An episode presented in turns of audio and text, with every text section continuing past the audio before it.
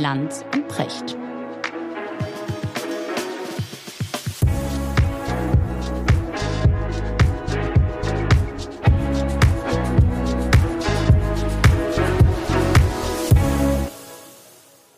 Richard, schönen guten Morgen. Ja, schönen guten Morgen, Markus.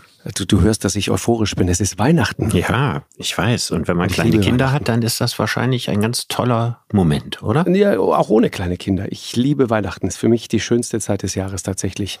Und ich habe mir überlegt, wir reden heute über Weihnachten, Richard. Okay. Und zwar wollte ich äh, an den Anfang stellen, das Zitat oder ein sehr schönes Zitat eines äh, sehr berühmten deutschen Dichters und Denkers, ein bedeutender Gegenwartsphilosoph, nämlich Gary Friedle. Weißt du, wer das ist? Nee. DJ Ötzi. Ah, okay. Kennst du DJ Ötzi? Äh, ja, DJ Ötzi kenne ich. Als Gegenwartsphilosophen bislang noch nicht, aber. Äh, nicht direkt, ja, genau. Äh, aber Hey Baby war sein größter Hit. Mhm. Aber Gary, ich, ich kenne den kaum, verfolge den aber schon seit einiger Zeit. Der hat eine Biografie veröffentlicht. Das ist ein tolles Buch. Und das ist das krasse Gegenteil von dem, was du erwartest, wenn du so, so, so, so Partymusik hörst. Er hat ein wahnsinnig interessantes, auch ein hartes Leben, ist eine harte Biografie und äh, sehr lesenswert, wirklich. Er ist ein beeindruckender Mensch. Äh, und es äh, fällt darin der wunderbare Satz, Elvis, Winnetou und Jesus sind meine Helden. Mhm. Und ich habe das gelesen und dachte, yes, meine auch. Okay. Das könnte ich genauso unterschreiben. Okay. Äh, wie ist bei dir? Also von den dreien, also klar, ich habe äh, Winnetou reichhaltig gelesen, ich habe auch die Filme gesehen. Hatte mhm. natürlich tatsächlich sowas, ne, wie so ein, wie so ein roter Jesus. Das ist er ja irgendwie ja, schon, schon, schon, gewesen, seiner ganzen Art. Genau. So, die, diese Der unglaubliche Friedfertigkeit. Ja, genau. Genau. Und dann die, die, ich weiß noch, dass meine Klassenkameraden immer nicht wussten, ob sie mehr in ihn verliebt sind oder in sein Pferd. Also ungefähr die gleiche äh, schwarzmähnige, äh, großäugige, äh, ja. pazifistische Haltung ausgestrahlt hat. Wie ja, und dann gab es noch seine Schwester. Ja, ein Chochi, die ist vor kurzem gestorben. Uschi Glas ist tot? Nein, Uschi Glas war nicht seine Schwester. So. Wie hieß sie? Maria Mesini oder so ähnlich hieß sie? Ja. Nee, Uschi Glas war nur das Halbblut Apanachi, aber das waren ja schon. Das stimmt. Das waren aber schon Abklatsch. Also die letzten zwei, drei, ne, die äh, waren, also ist eine gute Frage, ob diese Filme je gut waren. Aber sagen wir mal, für uns als Kinder waren sie gut. Das stimmt. Und auf Uschi Glas lasse ich nichts kommen. Uschi ja. Glas ist toll. Nee, aber ich, ich fand, ich fand, ich fand also am allerbesten Karin Dohr, die äh, Rib ja. Ribanna war in, in Winnetou 2. Ne?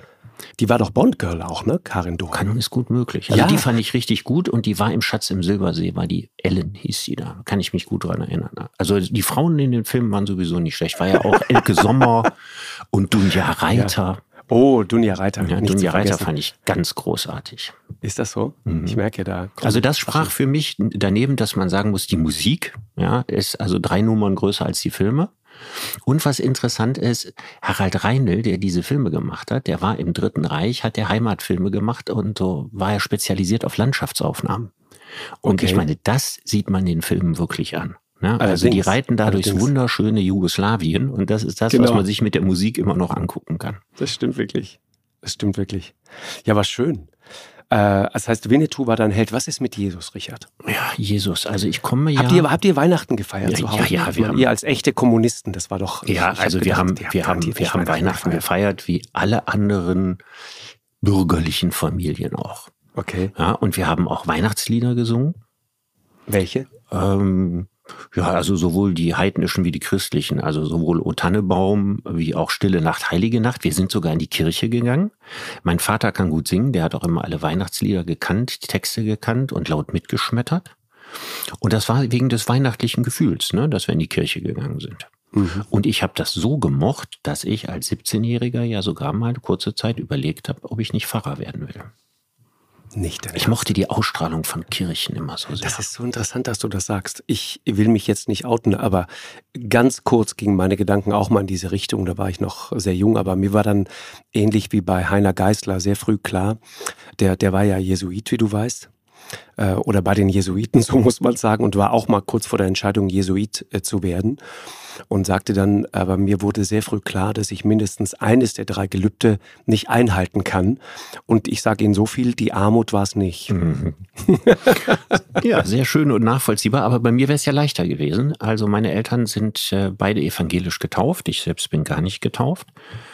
Und ich habe ja ein, merkwürdiges Verhältnis. Also ich fand ja, äh, Religionsunterricht war neben Geschichte mein Lieblingsfach in der Schule. Und da bin ich natürlich erstmal kreuzbrav immer in den evangelischen gegangen. Und irgendwann hatte ich einen unsagbar schlechten evangelischen Religionslehrer. Und dann bin ich zu den Katholiken gewechselt. Das war in der Gute Mittelstufe und hatte Gute dort den besten Lehrer aller Zeiten. Ja, Herr Laufen hieß der und der war nur wegen Lehrermangels, war der Lehrer. Der war, glaube ich, eigentlich Lehrerausbilder. Ich glaube, der hat eigentlich Religionslehrer ausgebildet, wenn ich das richtig in Erinnerung habe. Und der hat uns als 13-, 14-Jährige 100 Prozent ernst genommen in dem, was wir gedacht haben. Und er hat mit uns philosophiert. Ich hatte keine Philosophie in der Schule, sondern ich hatte diesen großartigen Religionslehrer. Mhm. Und das hat mich zwar nicht fromm gemacht, aber es hat mich ganz tief in diese Welt des Glaubens und der Religion hineingezogen. Und so dass ich dann quasi so in meiner Abiturzeit gedacht habe, war noch die Zeit der Friedensbewegung, da war die Kirche auch sehr aktiv, ob das nicht vielleicht was für mich sein könnte. Und wie gesagt, Wirklich? die Faszination der Kirche als Raum. Ja, der Geruch in der Kirche. Genau, der, genau das ist es. Die Ausstrahlung von der Kirche. also als eigentlich nicht gläubiger Mensch äh, kriege ich äh, in, in guten Kirchen nach genau. wie vor eine Gänsehaut. Gen genau so ist es. Weißt du was? Ganz kurz, Kirchen. Ich bin immer fasziniert von Kirchen. Venedig ja zum Beispiel, unglaublich schöne Kirchen, alle ururalt. Aber meine, ich habe zwei äh, Lieblingskirchen. Eine steht in Trondheim. Äh, das ist so ein, so, ein, so, ein, so, ein, so ein ganz düsterer, dunkler, einfacher, so ein, so ein, so ein Felsendom, wenn man so will. Ähm, einfach alles aus Stein, ja, so eine ganz, ganz alte Kirche. Man, man, man würde sagen romanisch, gotisch, ja, was auch immer. Aber es ist ein, eine Stimmung da drin, eine Atmosphäre, wenn da nur Kerzen brennen. Es ist absolut einmalig. Das ist Trondheim in Norwegen. Mhm. Und dann gibt es wahnsinnig schöne kleine Kirchen äh, auf den äußeren Hebriden. Das ist so eine Inselgruppe vor Schottland. Äh, da leben deutlich mehr Schafe als Menschen. Äh, und da habe ich mal vor so einer Kirche einen Typen getroffen, äh, der äh, zu meiner großen Überraschung äh, Deutsch sprach. Und der lebte dort aber. Und der war erkennbar aber Schotte. Und ich sagte zu ihm, warum sprechen Sie so gut Deutsch? Und dann sagte er, na, ich hatte äh, mal in Deutschland zu tun. Und dann sagte ich zu ihm, wo waren Sie denn da? Ja, in Berlin. Er sagt, wo denn? Ja, in Berlin. Ich sage, wo denn in Berlin? Ostberlin, Westberlin? Ja, Ostberlin. Ich sagte, ach so, interessant. Wann denn? 70er Jahre.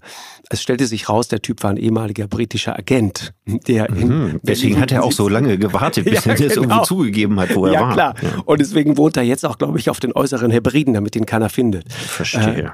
Äh, und da gibt es aber unheimlich schöne Kirchen, auch nur aus Stein, ganz minimalistisch, ganz spartanisch. Eigentlich das, was du findest, wenn du in Israel zum Beispiel an all diese Orte gehst, ähm, hatte in den letzten Jahren viel Gelegenheit, diese Orte zu besuchen, weil wir da immer wieder Reportagen gemacht und gedreht haben. An der Stelle ganz liebe Grüße an, an Pater Nicodemus, das ist ein enger Freund von mir, der jetzt wieder in Jerusalem ist, äh, Benediktinermönch. Ich nenne ihn Don Cravallo, weil er jemand ist, der eine sehr klare äh, aus- und Ansprache pflegt und das schätze ich so an ihm. Äh, also sehr liebevoll gemeint, Don Cravallo. Aber äh, das erinnert mich immer, diese Kirchen da auf den äußeren Hebriden und auch in, in Norwegen, die in Trondheim, das erinnert mich genau an diese, an diese Landschaft, wo nichts ist und wo du dann ja auch verstehst, woher das kommt, diese, dieses religiöse Talent dieser Leute und diese, diese religiöse Fantasie, die da entsteht, in, in einer Wüste, wo eigentlich nur Stein ist, und dann fängst du an, dir dort Dinge hineinzudenken. Mhm. Und das ist ja auch am Ende das, was Religion äh, und auch die Bibel so faszinierend macht. Am, am Ende sind es einfach wahnsinnig gute Geschichten, gutes Storytelling. Mhm. Ja, also es gab ja bedeutende Philosophen des Mittelalters, die hätten das genauso unterschrieben, wie du das gesagt hast. Die hätten gesagt, das eine ist Spiritualität Mhm, das genau. ist ganz tief, was man in seinem Herzen empfindet. Und das war die Überzeugung von Avicenna und von Averroes. Beide sehr, sehr bedeutende äh, Philosophen des Mittelalters, ne, arabische Philosophen. Und äh, aus dem arabischstämmigen Kulturkreis. Und die gesagt haben, Religion. Religion sind gute Geschichten, um spirituelle Inhalte zu verstehen. Und damit haben sie im Grunde genommen klar gemacht, man solle die Bibel nicht wörtlich nehmen, genau. sondern ernst. Ja, schön. Was natürlich ein ganz großer Unterschied ist zu all den wörtlichen Bibelauslegungen. Ja, sondern gesagt, nein, also das ist alles nicht, nicht äh, in dem Sinne eins zu eins gemeint und das muss man sich vorstellen jetzt im Mittelalter. Ne? Dass es heutige Theologen gibt, die das sagen. Das ist ja schon ziemlich klar, dass man sagt, Adam und Eva, das ist irgendwie eine Metapher oder ein Gleichnis. So hat die Schöpfung nicht angefangen. Aber das gab im Mittelalter schon enorm kluge Leute. Und es gibt so einen ganz, ganz interessanten Zweig, wenn man so guckt, was waren die, die größten, bedeutendsten Philosophen des Mittelalters. Die waren unglaublich klug. Also man unterschätzt das Thomas leicht. von ne? Aquin oder? Ja, in, Thomas von Aquin sicherlich vom Bekanntheitsgrad und von der politischen Macht. Thomas von Aquin genau. war der politisch mächtigste Philosoph im Abendland, der je gelebt hat. Ist das so? Das ist so, weil er alles gleichzeitig abgedeckt war. Ne, er war Berater der Päpste. Er war quasi, ähm, weil Kirchenrecht war das einzige Recht. Er war so quasi auch äh, Justizminister umgerechneterweise. Er war für die theologischen Glaubensinhalte zuständig. Er war für die philosophischen Herleitungen zuständig. Alles in einer Person. Und das, was er sagte, das galt dann eben auch als, als Gottes Wort oder als Gesetz. Also so eine Macht hat nie wieder ein Philosoph gehabt. Aber mich hat er nie fasziniert. Was mich wirklich fasziniert hat, waren diejenigen Theologen, die immer diese Trennung gemacht haben und die ein Loblied der Spiritualität äh, gesungen haben. Und die beiden bedeutendsten davon, ich habe ihn auch schon mal in dieser Sendung erwähnt, ist der große Philosoph Kataloniens, Ramon Llull, mhm. ja, der äh, alle Sprachen der damaligen Zeit sprach und immer versucht hat, als, als Katalane ein Mittler zu sein zwischen der Welt des Orients und der Welt des Okzidents, der auch fließend Arabisch sprach und äh, dessen Traum darin bestand, ob man die ganzen Religionen nicht wieder zusammenführen kann, weil sie erzählen unterschiedliche Geschichten, aber sie meinen den gleichen spirituellen Gehalt. Und äh, auf eine ähnliche Art und Weise der stark von Ramon Llull beeinflusste Cusanus, Nikolaus von Cus. Mhm, genau. Das sind zwei enorm bedeutende Denker, die in ihrem Denken völlig modern sind. Die also genau diese Trennung machen zwischen was sind Geschichten ja, was, was, was muss man Leuten erzählen, damit sie komplizierte Botschaften verstehen? Und diese reine Spiritualität des Glaubens. Und die haben das so weit getrieben, dass sie gesagt haben, Gott existiert nicht als räumlich irgendwo vorhanden. Ja, es gibt keinen Himmel. Ja, sondern Gott ist im Herzen der Menschen. Es gibt nur einen inneren Gott und es gibt nur einen inneren Christus. Und alles andere ist belanglos. Interessant. Ich habe mich äh, mit, mit Nikolaus Cusanus, habe ich mich auch in jüngeren Jahren, in, in der Zeit, in der ich dort in, in, im Kloster Neustifter zur Schule gegangen bin, immer wieder beschäftigt, hatten wir immer auch ähm, Aufgaben. Und da ging es um Nikolaus Cusanus ganz, ganz häufig. Deswegen fasziniert mich diese Welt. Gibt auch viele Bezüge zu den Klöstern in unserer Region, da in Südtirol gibt da ein paar spektakuläre Klöster, Kloster Säben zum Beispiel. Es ist ein, ist so ein Ort, das, das, das siehst du, wenn du zwischen Brixen und Bozen über die Autobahn fährst, rechts oben, es hängt da oben wie so ein, wie so ein, wie so ein Adlerhorst. Und ich glaube, da sind jetzt die letzten Nonnen, auch Benediktinerinnen, soweit ich das im Kopf habe, die sind da jetzt weg. Und ich hatte noch das Glück mit der letzten Äbtissin dort und auch mit ihrer Vorgängerin, die eine, eine sehr ähm, warmherzige äh, alte Frau, eine alte Dame, eine ältere Dame aus Regensburg, glaube ich, war. Äh, mit denen habe ich mich noch öfter äh, auseinandergesetzt, gesprochen und, und die ab und zu mal besucht. Äh, auch fotografiert und so. Und für mich sind das ganz wichtige Bilder. Es ist für mich ein historisches Material, und ich weiß noch, die eine sagte mir damals, wir bleiben hier, auch wenn der Orden, die gehören interessanterweise zum, also zum Benediktinerorden und sind damit äh, Deutschland sozusagen unterstellt. Äh, und die wollten das auflösen, weil zu teuer und so weiter. Und da lebten noch drei, drei oder vier äh, Nonnen am Ende. Und sie sagte, wir bleiben hier, bis wir bis sie uns mit den Füßen nach vorne raustragen. Aber ich glaube, mittlerweile haben sie es aufgelöst.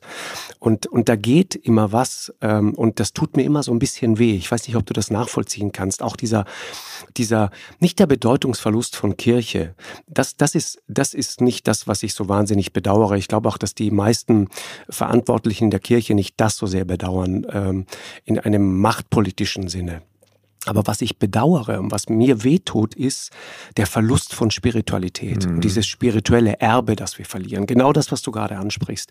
Und, und, ich, und, ich, und ich glaube, wir machen da einen riesen Fehler, dass wir, dass wir diese Welt einfach so komplett aus den Augen verlieren. Ja, und komischerweise ja. dann alle so in Richtung Fernost gehen, weißt du, das fernöstliche Meditation und Yoga und alles, was da ist, das ist alles en vogue und das ist großartig. Offensichtlich hat Buddha das bessere Marketing als Jesus, ja. Und das, das tut mir weh, weil eigentlich ja, weil die Geschichten Marketing fehlen. auch immer gut. Es, es ja, fehlen die genau. Geschichten. Genau. Also die Geschichten genau. haben ja die Kirche auch immer angreifbar gemacht.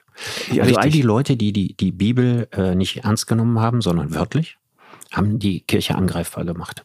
Und genau. irgendwann waren im wissenschaftlichen Zeitalter, ne, das beginnt stark im 19. Jahrhundert und dann im 20. Jahrhundert einfach wusste man, dass die Geschichten so nicht stimmen, ne? Und dass es kein Gott nicht die Welt in sechs Tagen äh, geschaffen hat und sich am siebten wie so ein Handwerker ausgeruht hat und so, sondern das ist, ja, das hat eine ganz konkrete Bedeutung. Also wenn man wirklich mal ja. versucht zu verstehen, ne? also man sieht erstmal, dass, dass die, die Schöpfungsgeschichte besteht ja aus zwei Geschichten. Das ist vielen Leuten gar nicht klar. Und wenn sie in der Bibel nachlesen, staunen sie. Es gibt zwei Schöpfungsgeschichten. Die sind einfach ineinander montiert. Und die erste Schöpfungsgeschichte, das ist die Schöpfungsgeschichte, die eigentlich von den Babyloniern geklaut ist, die sogenannte Priesterschrift. Die ist also in der babylonischen Gefangenschaft ist die entstanden. Und mhm. da kommt das als das, warum ist der siebte Tag so wichtig? Bei den Babyloniern gibt es auch eine ähnliche Schaffung der Welt. Also, die ist ja dann so geschichtet, ne? Also gucken erst die Luft und dann die Erde und das Wasser und so. Genau. Das ist so, so, so ein Raummodell. So, und das, haben, das hat das Judentum nicht erfunden. Das gab es genauso bei den Babyloniern. Aber was es nicht gab, war der Ausruhtag. Und warum gab es den nicht? Weil die äh, Juden in der babylonischen Gefangenschaft, ne, die waren kleine Arbeiter. Ne? Also mehr oder weniger Sklaven, Zwangsarbeiter, genau. vielleicht ein bisschen schwer zu sagen. Auf jeden Fall stellten sie die arbeitende Schicht dar, nicht die Herrschaftsschicht oder Priesterschicht. Und für die war es unglaublich wichtig, dass sie einen Tag in der Woche ausruhen durften. Also haben sie diesen siebten Tag ja in die Schöpfungsgeschichte reingemogelt. Ja, dass es Gottes Wille ist, sich an einem Tag ja. auszuruhen. Und das ist natürlich ein Riesenwiderspruch. Ein, ein Gott, der in der Lage ist, die Welt zu schaffen, der muss sich nicht ausruhen. Ja, das ist ein totaler Widerspruch. Ein, ein allmächtiger Geist, ja, der dann plötzlich irgendwie erschöpft ist und sich mal in Ruhe anguckt, was er so in den sechs Tagen ja. gemacht hat. Also eigentlich, wenn man sich das anguckt, passt das natürlich nicht zusammen. Aber das war der wahre Kern, um den es ging. Es geht um diesen siebten Tag, weil der war unglaublich wichtig. Du meinst, wenn man, wenn man diesen großen Geist, der diese Welt erschaffen hat, wenn man den sozusagen so vermenschlicht und dann zu etwas macht, was am siebten Tag sich einfach mal ausruhen muss und sich mal hinlegen muss, weil er so erschöpft ist, das wäre dann die Bob-Baumeisterisierung von Gott. Absolut, absolut. Und das ja. Gleiche passiert in der anderen Geschichte auch. Danach wird die ne, ne, nochmal eine Schöpfungsgeschichte erzählt, nämlich eine Schöpfungsgeschichte, wo äh, Jahwe, ne, hier wird er Jahwe genannt, im ersten Teil genau. nicht, wo Jahwe den Menschen aus Lehm formt. Eigentlich ist der Mensch schon da. In dieser ersten Geschichte wird er am sechsten Tag erzeugt. Genau. Und jetzt kommt plötzlich noch mal eine Geschichte, wo er aus Lehm angefertigt wird. Das ist ein älterer Text. Der, okay, stammt, der, aus dem, aus, der stammt aus Kanaan. Also und, und zwar aus einer nicht aus wie wie äh, die bei den Babyloniern oder bei den Juden aus einer Wüstenregion, sondern aus so einer fruchtbaren äh, Region. Da waren Schweinezüchter zum Beispiel. Das ist der Grund, warum man kein Schweinefleisch essen darf, ne? weil das war Schwein war das Tier in äh, der Kanaaniter. Und man okay. hatte die Kanaaniter verdrängt Ne? Kam jetzt äh, dahin diese berühmte Geschichte, ne? Moses, Auszug aus Ägypten und so weiter, und dann verdrängt man die Kanaaniter und übernimmt aber äh, deren Schöpfungsmythos. Den klebt man sozusagen mit dem anderen zusammen. Und da ist es ja dann so, dass Gott erst die Tiere schafft, bevor die Frau schafft. Weil er denkt, die Tiere wären die idealen Begleiter des Menschen, ja, des Mannes. Ja, und der Mensch kann sich mit ihnen nicht so richtig unterhalten. Und aus dem Grund wird die Frau geschaffen. Es ist eine vollkommen andere, man muss, würde auch sagen, primitivere Geschichte. Ja, ja, absolut. Als ja. diese andere Geschichte, wo ein allmächtiger Gott quasi die Elemente scheidet, ja, und am sechsten Tag nach seinem Bilde den Menschen schafft. Und das ist alles in der Bibel aneinandergeklebt und das natürlich kann ja nicht anders sein. Ein Ensemble von Widersprüchen. Die eine Geschichte ist 200 Jahre älter als die andere. Zwei Kulturen, die nichts miteinander zu tun hatten und so weiter. Mhm. Und das alles, sich dafür zu interessieren, habe ich immer als unglaublich spannend empfunden. Also zu ist gucken auch, wie Religion gearbeitet ist, wie sie gemacht ist, warum sie so ist, wie sie ist. Und das befindet sich natürlich, wo wir das heute alles wissen, in einem riesen Widerspruch dazu, die Bibel eben wörtlich zu nehmen. Ja, man, und man wundert sich, wenn du vorhin auch ähm, Nikolaus Cusanus erwähnt hast und so. Man wundert sich, äh, dass, dass wir dann dieses, diese, diesen, diese Bewegung zurückhaben. Ne? Also du, du hast es, äh, ist ja nicht nur ein, ein also das Problem von, von sogenannten heiligen Schriften äh, ist ja genau das, dass du es anfängst wörtlich zu nehmen und äh, Stichwort Islamismus beispielsweise, aber das gleiche hast du ja auch bei den Evangelikalen in den USA, diese Kreationisten, die wirklich das Wort wörtlich nehmen. Hm. Und, und da wird's dann schwierig und das verschüttet eigentlich und, und, und begräbt unter sich das ganze Spirituelle, das, was eigentlich schön ist, die eigentliche Botschaft, die da drin ist, weil dann wird's plötzlich radikal dann wird es intolerant. Aber, und dann aber wird Markus, das, das Bedauerliche daran ist, es beginnt wahnsinnig früh. Es beginnt in dem Moment, wo die Kirche Herrschaftsreligion wird. Also im Christentum, in dem Moment, wo im Christentum die Christen an die Macht kommen im alten Rom, ne, wo die Religion Staatsreligion wird. Und dann besteht das große Problem, dass vorher konnte man ja. auch im Christentum. Konstantin. Genau. Und vorher konnte man im Christentum konnte eigentlich jeder glauben, was er wollte. Es gab keine, keine ganz festen Regeln, ja, was ein Christ ganz genau zu glauben hatte oder nicht. Und das wird dann erst später, also 400, ja, durch Augustinus, da wird das alles dann ganz, ganz, ganz, ganz genau festgelegt. Und Augustinus war ein ganz großer Geist. Ja, der wusste, was er da für Einschränkungen machte und wie er da mit holzhackerischer Sicherheit sagte, was man glauben soll und was nicht. Aber er musste das machen, um einen Machtapparat zu schmieden. Ne? Für Ämter, für Bischöfe, feste Glaubensgrundsätze. Wer gehört dazu? Wer gehört nicht dazu? Was glaubt ein Christ? Was glauben die anderen Religionen? Wegen des Markenkerns, der Unverwechselbarkeit. Und in dem Moment passiert das alles, ja, dass ganz viele Dinge sehr wörtlich ausgelegt werden oder ganz feste genau. Interpretationsmuster genau. darüber gelegt werden. Und dann kommen auch Regeln wie das Zölibat und viele andere Dinge, ne? Ja, und alles Dinge, wo man natürlich sagen muss, ne, nichts davon hat Jesus erzählt. Genau. Ne? Also wenn wir, wenn wir mal davon ausgehen, dass Jesus irgendwie so ähnliche Dinge gesagt hat wie das, was wir in den Evangelien finden. Und wenn wir mal davon ausgehen, dass es eine gewisse Wahrscheinlichkeit dafür gibt, dass Jesus existiert hat.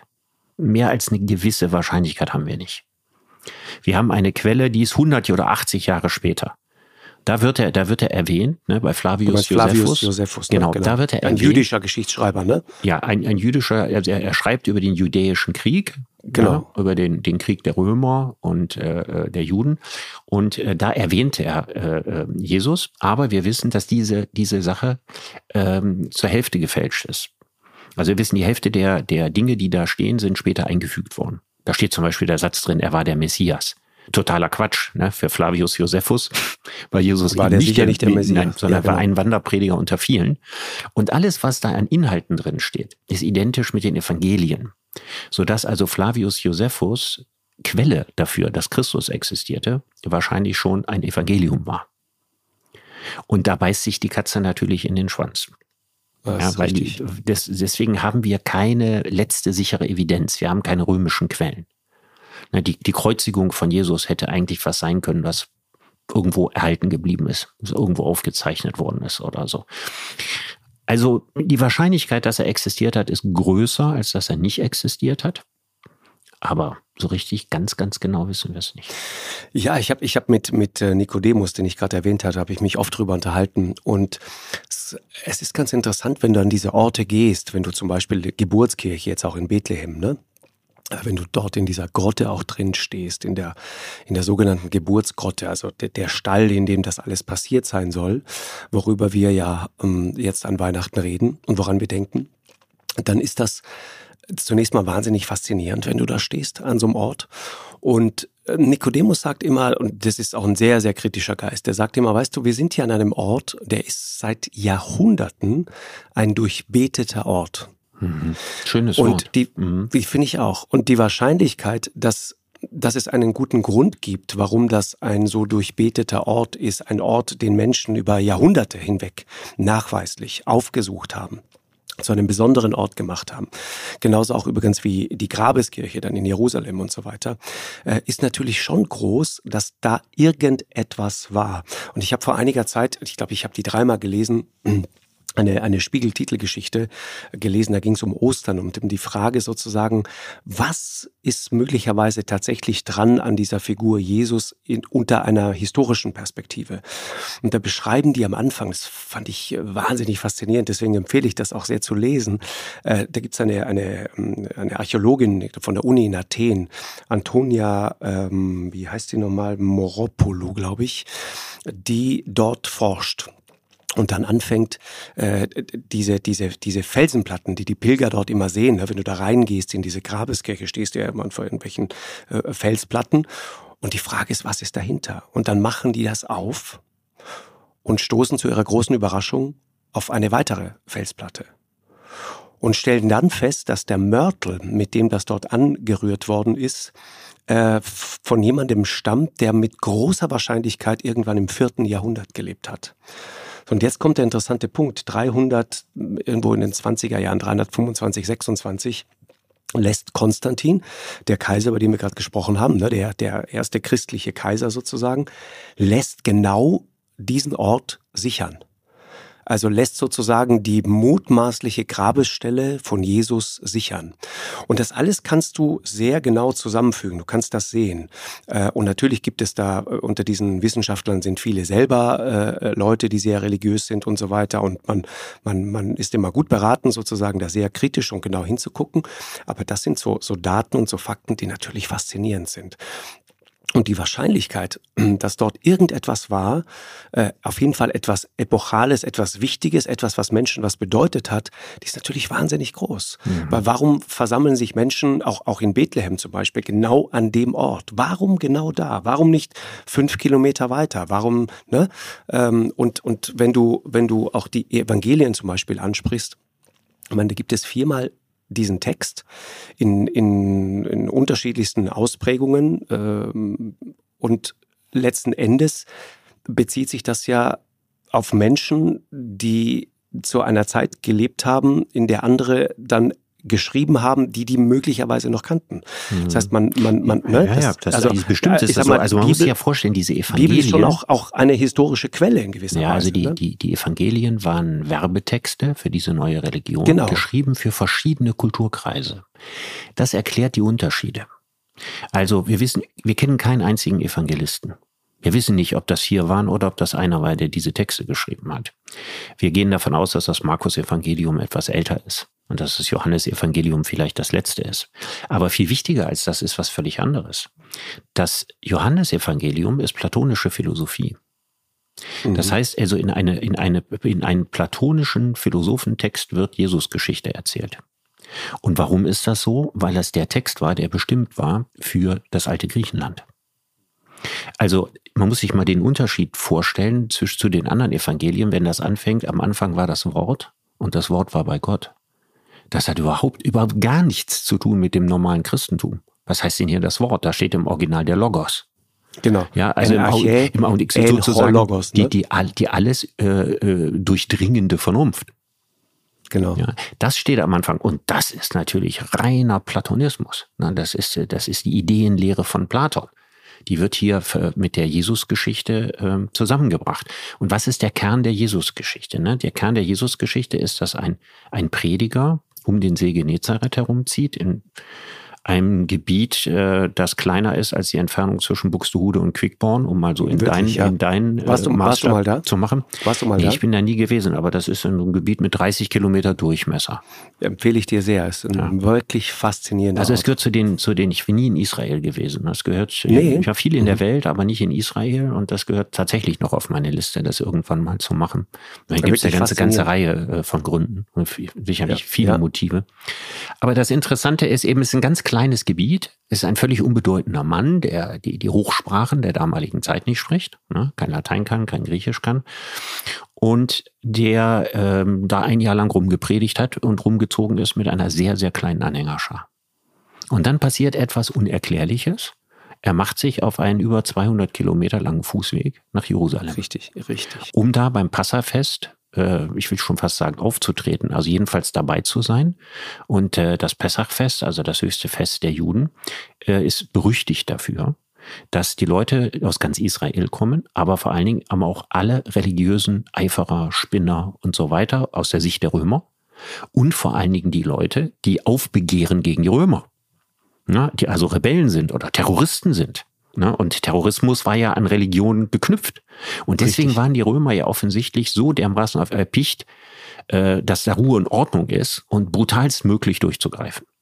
Exakt. Und dann passiert etwas, was eigentlich im Widerspruch zum Christentum steht. Das ist eben, dass, dass Jesus zum Tempel hochgeht und da die Stellagen der Händler umschmeißt.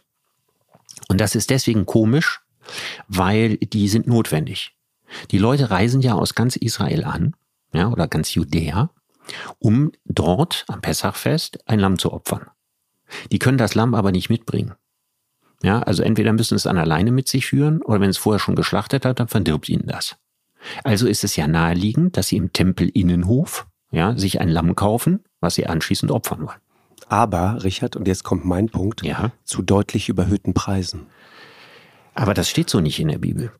Aber das, da haben wir nicht gerade darüber gesprochen, da dass wir das nicht keiner, so ernst nehmen sollen. Mit keiner Silbe ja, erwähnt, aber, dass Jesus sich über die Preispolitik im Tempel aufge aufgeregt hat. Na, ja. aber über diese gierigen Händler und über diese, das, das hat mich immer naja, aber er ist doch, er ist doch, genau er ist doch der, der, Prediger der Liebe, der Versöhnung und des Verständnisses. Ja, und er schmeißt aber, aber, da eine komm. Stellage nach der anderen um. Mit anderen Worten, er randaliert im Tempel. Genau, so das wie passt Klaus doch Kinski von vorne bis hinten Jahren. nicht zu dieser göttlichen Figur Jesus. Ja, aber ich finde ja, siehst du, und hätte auch ein Wunder tun können, ja, dass sie plötzlich sich alle verwandeln ja. und mit anderen Zungen reden. Ja, und ihre, und, und ihre Schafe verschenken oder was auch immer. Also das ist ein Gewaltakt, der sich in dem Moment ereignet und es ist das einzige Male dass es einen solchen Gewaltakt gibt. Und dieser Gewaltakt ist es ja, der das ist heiliger den, Zorn, der, Richard, du verstehst das völlig miss. Okay. Heiliger Zorn. Okay. Das ist das ist Pater Nicodemus, das ist Don Cravallo. Okay. Das ist genau also das. heiliger Zorn ist kein Gewaltakt. Der ist völlig in Ordnung. Na, null. Also ich, ich mache Spaß. Wie, wie, unterscheide ich Heiligen von Nicht-Heiligen? Zorn? naja, es gibt ein berechtigtes Anliegen, habe ich ja eben schon gesagt. Überhöhte Preise. Hm. Ja, wenn das Lammkotelett einfach plötzlich irgendwie das Doppelte kostet, das geht halt dann, dann so nicht. Dann darf man auch im Supermarkt mit heiligem Zorn randalieren. Was? Nein, Quatsch, natürlich nicht. Ich habe ich hab mal, muss ich dir schnell erzählen, das hat jetzt überhaupt nichts mit Weihnachten zu tun. Aber es ist ja dieser, dieser Flecken Erde äh, und wenn es dann speziell auch um, um Araber geht und so weiter, deswegen mag ich die so gerne, das sind einfach Händler. Ne? Die wollen immer handeln, machen immer Geschäfte, immer mhm. Business und, und deswegen kann ich das so gut nachvollziehen, dass der da wütend wurde, okay. weil da halt zu deutlich überhöhten Preisen diese Schafe und Lämmer verkauft wurden. Also du meinst also, die, die, die, die römische Obrigkeit hat ihn festgenommen, ja, weil er dagegen die Preispolitik im, im Tempel aufbegehrt Begehrte. Ja, ich glaube, weißt du, da geht Also nicht als religiösen Aufrührer, sondern Nein. jemand, der quasi äh, eine Art von Kapitalismuskritik da geübt hat. Äh, vielleicht. Ja, äh, äh, hallo. Also ich sag mal, Jesus und ein echter Kommunist, also ich, ja, sag, ich sehe da eine direkte Verbindung. Ja, ja, das stimmt. Äh, ne, also die Idee, die ursprüngliche kommunistische Idee ist sofern weit davon nicht entfernt. Nein, nein, und, die urchristlichen ähm, Gemeinschaften waren ja auch genau, weitgehend äh, kommunistische, kommunistische Kollektive. Ja, ja, genau. ja exakt. Exakt. Was übrigens einer der Gründe ihres Erfolgs ist. Also wir kennen ja tausend Gründe, genau, warum Kommunismus genau. nicht funktioniert. Aber was die frühen christlichen Gemeinden anbelangt, haben die Leute das ganze Geld, was sie hatten, nur den allergrößten Teil der Gemeinde zur Verfügung gestellt und damit die Gemeinde stark und mächtig gemacht. Richtig. Wäre das nicht passiert, ähm, dann wären die Gemeinden wahrscheinlich gar nicht, hätten die gar nicht lange überlebt. Ja, also in dem Fall äh, hat quasi, sagen wir, der genossenschaftliche Gedanke ne, der Gemeinde ein großes Erfolgsmodell der Antike gewesen. Aber das war natürlich in kleinen Kreisen. Ne? Wie wir wissen, hat das alles auf Staatsebene nie entfernt funktioniert. Genau, auf Staatsebene, das ist interessant, das ist dann irgendwie zu groß. Aber wenn du zum Beispiel, ist jetzt das völlig andere Ende der Welt, wenn du nach Grönland kommst ne? und gehst in so ganz entlegene Dörfer, äh, dann äh, findest du zwei interessante Dinge. Das erste ist, weil wir gerade heute über Jesus sprechen, es gibt dort Kirchen, da trägt Jesus Socken am Kreuz da ziehen die ihm Socken an, weil es ist ja kalt draußen. Das fand ich irgendwie unheimlich schön. Mhm. Das heißt, man, man, man, man bringt jemanden sozusagen, man bringt die Religion in seinen Kontext, in seine Umgebung. Ja, das finde ich wahnsinnig faszinierend. Das Zweite ist diese kleinen ähm, Dörfer, diese Jägergemeinschaften, speziell noch vor, vor wenigen Jahrzehnten äh, und der Vergangenheit, ja, das war natürlich etwas, was dem Ideal eines kommunistischen Kollektivs wahnsinnig nahe kam. Also der Jäger geht raus und, und fängt die Robbe und dann kommt er zurück ins Dorf und dann behält er diese Robbe natürlich nicht für sich, sondern Macht geht er erstmal von Sinn, Haus zu Haus. Ja, ja, genau. genau, von Haus zu Haus und versorgt die, die, die Alten, die nicht mehr selber auf die Jagd gehen können. Das ist sozusagen aufeinander achten. Und das ist auch, glaube ich, das Faszinierende auch an Christentum, diese Idee, der Nächstenliebe. Das ist eigentlich das, worum es geht. Mhm. Aber ich wollte, ich wollte noch die Geschichte, Geschichte, noch zu Ende ja? zu erzählen. Also ja, die, die, Römer nehmen ihn jetzt fest, aus welchem Grund auch immer. Also ich Über würde mal sagen, Preise. aufrühren gegen die Obrigkeit. ja, also wegen, ja. wegen, wegen Randalierens, wegen äh, Krawallmachens. So, und dann muss man jetzt auch nochmal ganz geschickt was verändern. Man muss die Juden böse machen und die Römer gut. Weil sonst hätte man sich im Römischen Reich nicht ausbreiten können. Also wird Pilatus, von dem wir ganz wenig wissen, außer dass er wahrscheinlich ja ein Arschloch Deluxe war. Weil sonst wäre er niemals. Das aus deinem Mund. Ja, mhm. niemals Präfekt ja, der, der, der Provinz äh, äh, Judäa geworden. Und zwar aus einem ganz einfachen Grund. Das war ein Himmelfahrtskommando. Da wollte keiner hin. Keiner wollte da Statthalter sein. Eben gerade wegen dieses hohen aufrührerischen äh, Potenzials. Ja, die, die, die warteten auf den Messias. Ja, die, die, die, die, die, die, die, die rebellierten ständig gegen die Fremdherrschaft der Römer auf. Es gab so ruhige Provinzen und es gab so reiche Provinzen. Es gab auch nichts auszubeuten und zu klauen da. Es war ein armes nee, Land. Genau. Ja. Exakt, das ist der Punkt. Aber die, die, die Bibel kann den, den äh, Pilatus nicht als das dastehen lassen, was er ist. Sondern das Christentum profiliert sich gegen das Judentum, macht aus Kaiphas den Bösen ja, und macht aus Pilatus denjenigen, der keine Schuld an Jesus findet und der wieder besseren Willens, ja, ihn verurteilen muss. Und das ist natürlich äh, propagandatechnisch wichtig gewesen, ne, dass die Römer gut in der Geschichte wegkommen. Und so entstehen Rollenbilder von Figuren. Ja, der genau, gute Pilatus. Ja, ja. Nochmal, Richard, dieser, dieser Gedanke des Handels. Ich muss dir eine wirklich lustige Geschichte erzählen. Ich war ähm, vor ein paar Jahren mal am Schabbat in Jerusalem unterwegs. Und ich äh, wollte fotografieren und wollte, ähm, brauchte ein Taxi. Und am Schabbat findest du eigentlich kaum einen jüdischen Taxifahrer, ja, äh, weil hoher Feiertag und so weiter. Und ähm, ich nähere mich also der, der Jerusalemer Altstadt und es steht dort ein einsames Taxi.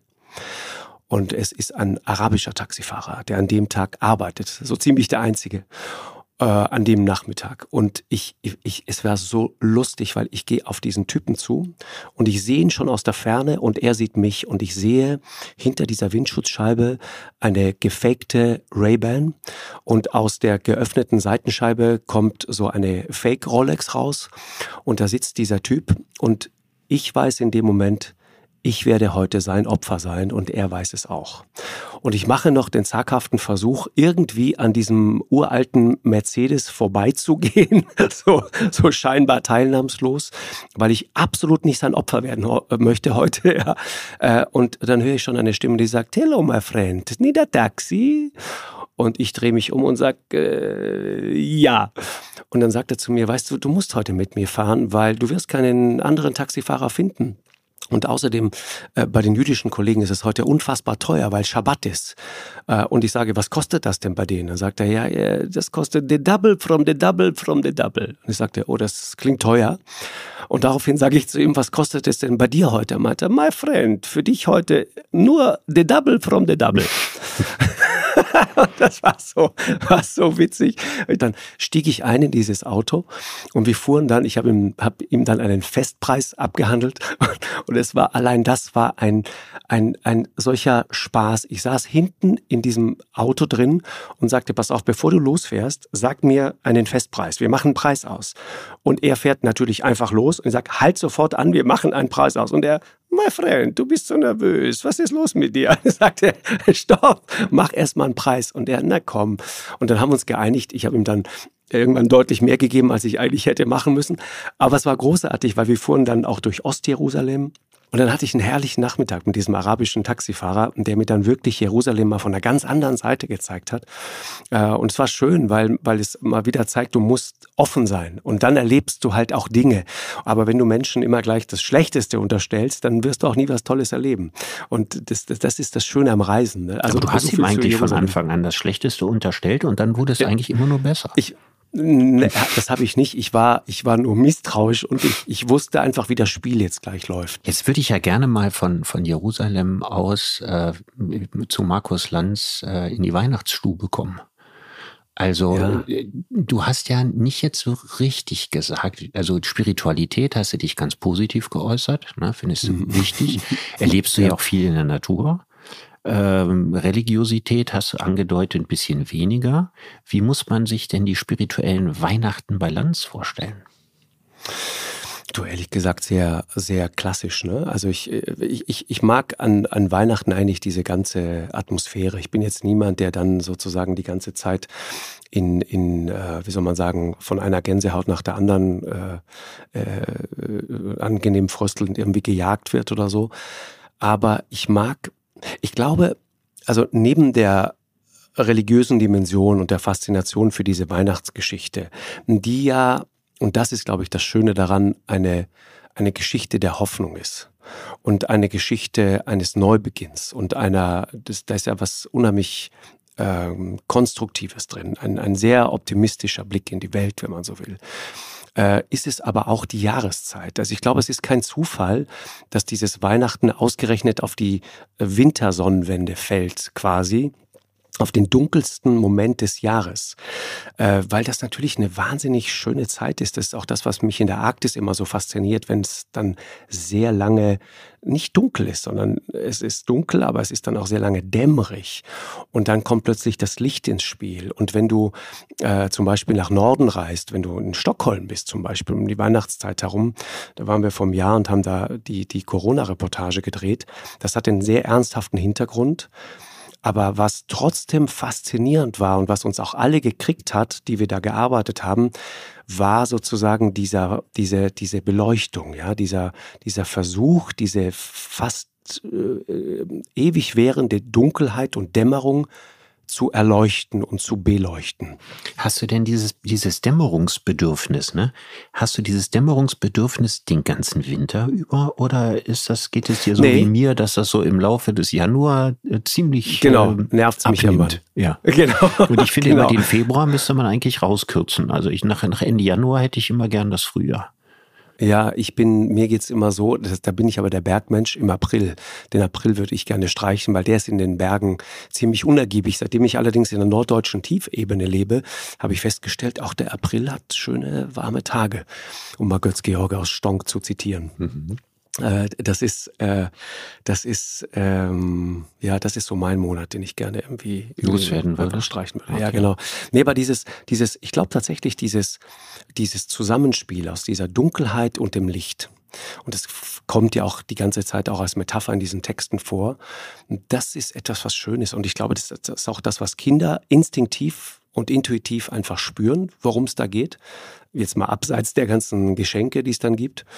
Und, ähm, und das ist das, was Weihnachten ausmacht. Dazu kommt diese Stille. Die Stille ähm, in, auf so einem einsamen Berghof in den Dolomiten an Weihnachten oder speziell in der Vorweihnachtszeit, bevor die ganzen Touristen dann wieder überfallartig über dieses Tal herfallen. Das ist einmalig schön.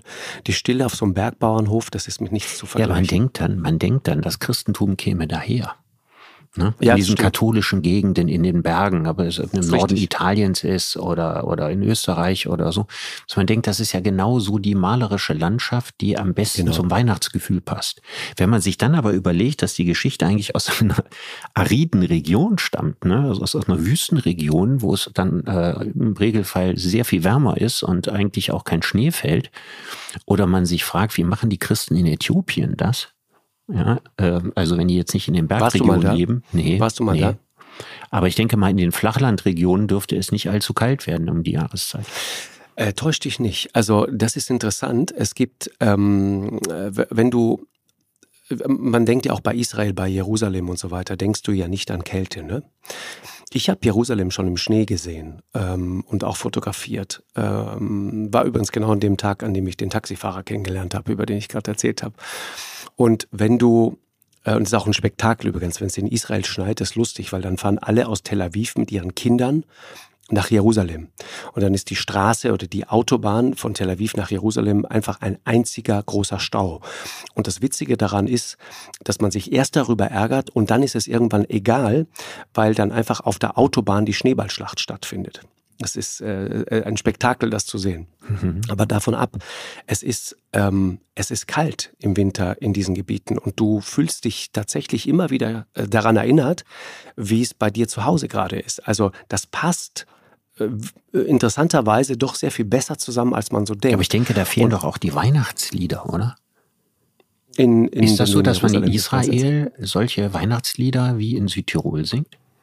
Naja gut, also Stille Nacht ist ja ein internationaler Hit, nicht wahr? Also der äh, irgendwann das Salzburger Land verlassen hat und, und der weltweit in allen Sprachen gesungen wird. Also mhm. das, das, das war mal ein richtiger aber, aber tatsächlich ein, ein One-Hit-Wonder. Nicht, nicht, nicht aus, äh, aus jüdischen Klängen oder so besteht. Ne? Nein. Also nein, weder nein, von nein. den Instrumenten noch von, von genau. allem. Also es ist ja ein, nee, ein, ein, ein ur äh, Lied im Grunde. Genau, Salzburger Land, mhm. ja genau. Aber und auch zum Beispiel in Äthiopien, weil du das sagst, in Äthiopien gibt es ein wahnsinnig faszinierendes Christentum, äh, koptische Christen. Das ist ein ganz anderes Christentum als das, was, was wir so mhm. kennen. Äh, wir sind ja dann im Vergleich zu denen sehr unlocker. Wenn du mal in, in Lalibela im Hochland von Äthiopien warst, da gibt es so ganz berühmte Felsenkirchen, wunderschön ähm, das sind Kirchen, die sind sozusagen in den Fels reingegraben äh, ja, wie, wie so eine, wie so eine, ja, wie so eine, wie das, ähm, wie soll man sagen, wie eine, wie eine Prägung einer Münze sozusagen, ja, einfach andersrum. Also du, du, du gräbst sozusagen, die haben eine Kreuzform und du gräbst rundherum einfach, äh, trägst du einfach den Felsen ab und dann entsteht die Form einer Kirche im Boden drin, in diesem Felsen drin. Da steigst du dann endlos runter über Stufen und dann gehst du da rein und auch da ganz spartanisch, wunderschön, diese Mönche mit ihren, mit ihren Bärten und so weiter und dann Gottesdienst dort, das ist Ekstase, das ist Wahnsinn. Das, das hast du noch nicht gesehen. Ich weiß nicht, was die die ihnen Weihrauch tun, aber es ist gutes Zeug. Äh, und und ähm, sehr lebendiges Christentum, das will ich damit sagen. Aber Richard, Weihnachten bei dir, bei euch, in diesem streng kommunistischen Haushalt, ja. Jetzt bei mir heute, oder? Nee, damals. nee, jetzt bist du ja Kapitalist. Ja. Du bist ja jetzt auf die dunkle Seite der, der Macht gewechselt. gewechselt. Genau. genau. Tiefer von den Wurzeln des Christentums entfernt. Ist so, ne? Eigentlich nicht. Nein, ist eigentlich nicht Nein. so. Also, also so streng kommunistisch war das bei uns ja nicht. Also wir hatten keine, keine Krippe in meiner Kindheit äh, mit Lenin und äh, Figuren oder äh, anderen. Marx äh, kam auch nicht Marx sozusagen, der, der die Welt geschaffen hat äh, in, in, in sechs oder sieben Tagen. Nein. Ähm, so ist das nicht gewesen, sondern es war äh, tatsächlich eigentlich wie bei Weihnachten anderer Leute auch. Es gab das heidnische äh, Element des Tannenbaums. Mhm. Und der war bei uns ausnahmslos silber geschmückt und äh, dem damaligen Zeitgeist entsprechend noch mit Lametta. Das findet ja heute Super. kaum noch einer schön. Ich weiß gar nicht, ob Lametta nicht ich zu schon. den Dingen äh, gehört, die irgendwann mal wieder entdeckt werden. Aber ich weiß irgendwie so, dass in den letzten Jahrzehnten war Lametta ne, äh, weg, also frei nach Loriot. Ne? Früher war ja, mehr Lametta. War mehr Lametta. Ja, genau. also bei uns war ordentlich Lametta, aber alles nur in Silber und auch mit silbernen Kugeln. Und äh, das Ritual bei uns war, dass die Geschenke nicht eingepackt waren, sondern die Geschenke lagen unterm Tannenbaum. Und wir mussten also draußen äh, die Zeit miteinander verbringen, äh, was dann wegen der Weihnachtsstimmung halbwegs geklappt hätte. Also wenn wir nicht auf Weihnachten gewartet hätten, wir waren ja fünf Kinder, hätten wir uns wahrscheinlich vor lauter Langeweile tyrannisiert. Jetzt konnten wir aber keinen Streit riskieren, ne, weil dann klar war, dann wird das mit Weihnachten schwierig. Richtig. Und dann kam man rein und dann haben wir uns aufgestellt und dann schielte man, ja, jeder hat auch was gesungen und wir, man schielte aber die ganze Zeit unter den Tannenbaum. Nun wusste man aber bei fünf Kindern häufig nicht, welches Geschenk für wen war. Ja, und dann hat man natürlich die ganze Zeit rüber geguckt und hatte schon die Hoffnung, ja, dass das für einen selber ist oder das möglicherweise nicht. Also daran kann ich mich erinnern. Und dann kann ich mich erinnern, dass wir irgendwann aufgehört haben, äh, festliches Essen zu essen am Heiligabend, weil wir uns, wir haben sehr wenig Süßigkeiten gekriegt als Kinder und wir haben uns wie die Geier auf die bunten Teller gestürzt. Und wenn man genug teile. Schokolade sich schnellstmöglich reingezogen hat, dann hat man natürlich nichts Großes, Festliches mehr gegessen. Und deswegen hat es immer noch, und das ist auch bei meiner Mutter Weihnachten heute noch so, gibt es äh, Nudelsalat. Mhm. Super. Der passt, ist, Nudelsalat Kalt, ist der, kalt. kalter Nudelsalat ist der oh. optimale Kontrast zu Lebkuchen. Also man kann es nicht miteinander essen, aber wenn man genug Lebkuchen auch gegessen nicht nacheinander. Hat, doch das geht, das geht. Mit einer halben Stunde dazwischen, Nein. doch erst den ganzen Zucker und dann das oh. Salzige, doch das funktioniert. Nein, wie kommen Menschen auf die Idee, Nudeln kalt zu essen? Das habe ich nie verstanden. Doch der Nudelsalat war richtig lecker. Oh, den habe ich ganz wirklich? groß in Erinnerung. Er gehört für mich zu Heiligabend dazu, obwohl man im ersten Moment denkt, das ist das unfestlichste, was man essen kann. Ja, ersten Weihnachtstag gab es dann eine Gans oder irgendwas äh, pompöseres. Ne? Aber das hätte sich also für uns Heiligabend überhaupt nicht gelohnt. Äh, und Geschenke habt ihr richtig dick bekommen nee, oder eher? Nein, nee, ne? nein. Wir haben, es gab drei Geschenke für jeden und das wussten wir vorher. Okay. Und das, das stand also Kleine, das stand fest. Geschenke. Naja, wir haben schon auch vielleicht mal ein größeres Geschenk gekriegt und vielleicht hat auch mal jemand ein Fahrrad gekriegt oder so. Sicher kein teures, cool. aber dass es solche Geschenke gab es schon. Aber meine Eltern waren ja, was so diesen Geschenkmaterialismus anbelangt, sehr, sehr zurückhaltend. Wir sind ja überhaupt materiell enorm bescheiden äh, aufgewachsen. Eigentlich wie die Generation davor. Ja, bei fünf Kindern, wo man die abgetragenen Sachen bekam, genau. die die Älteren an die Jüngeren weitergaben. Oder Badewasser, ja, das einmal eingelassen wurde und dann kamen nacheinander auch noch die anderen da rein. Also das klingt jetzt nicht wie Geschichten aus den frühen 70ern, ne, sondern es klingt irgendwie wie Geschichten aus den 50ern oder davor. Aber tatsächlich ist das bei uns so gewesen. Da würde ich am Ende dich nur noch fragen, was wünschst du dir dieses Jahr zum Fest? Geschenkmäßig meinst du jetzt? Oder sonst? Ich, äh, gar nicht. Ich, materielle Geschenke ich, hätte, kann ich, ich mir bei gerne, dir weniger vorstellen, aber nee, ich, sagen wir mal, mit welcher Hoffnung oder Erwartung gehst meine, du ins nächste Jahr? Genau. Meine, meine Hoffnung ist, dass es einfach mal richtig schön schneit. Das ist alles, was ich gerne möchte. Schnee. Das Wunder von Schnee. Unverfügbarkeit. Also ein, ein klein bisschen Südtirol an der Waterkante. Ja, nee, äh, in, in, in Südtirol tatsächlich. Ach, du verbringst Weihnachten in Südtirol? Ja, immer, immer. Ah, Für mich okay. ist Weihnachten, Weihnachten ohne Südtirol. Also da verlässt du dein Hamburger Exil? ja. ja. genau. Und kehrst in deine Seelenheimat zurück. So, genau. Schöner kann man es nicht sagen, Richard. Genau so. Dann wünsche ich, ich dir, danke dir ein schönes Fest. Dir auch. Alles Liebe. Dir Tschüss. Eine Produktion von M hoch 2 und Podstars bei OMR im Auftrag des ZDF.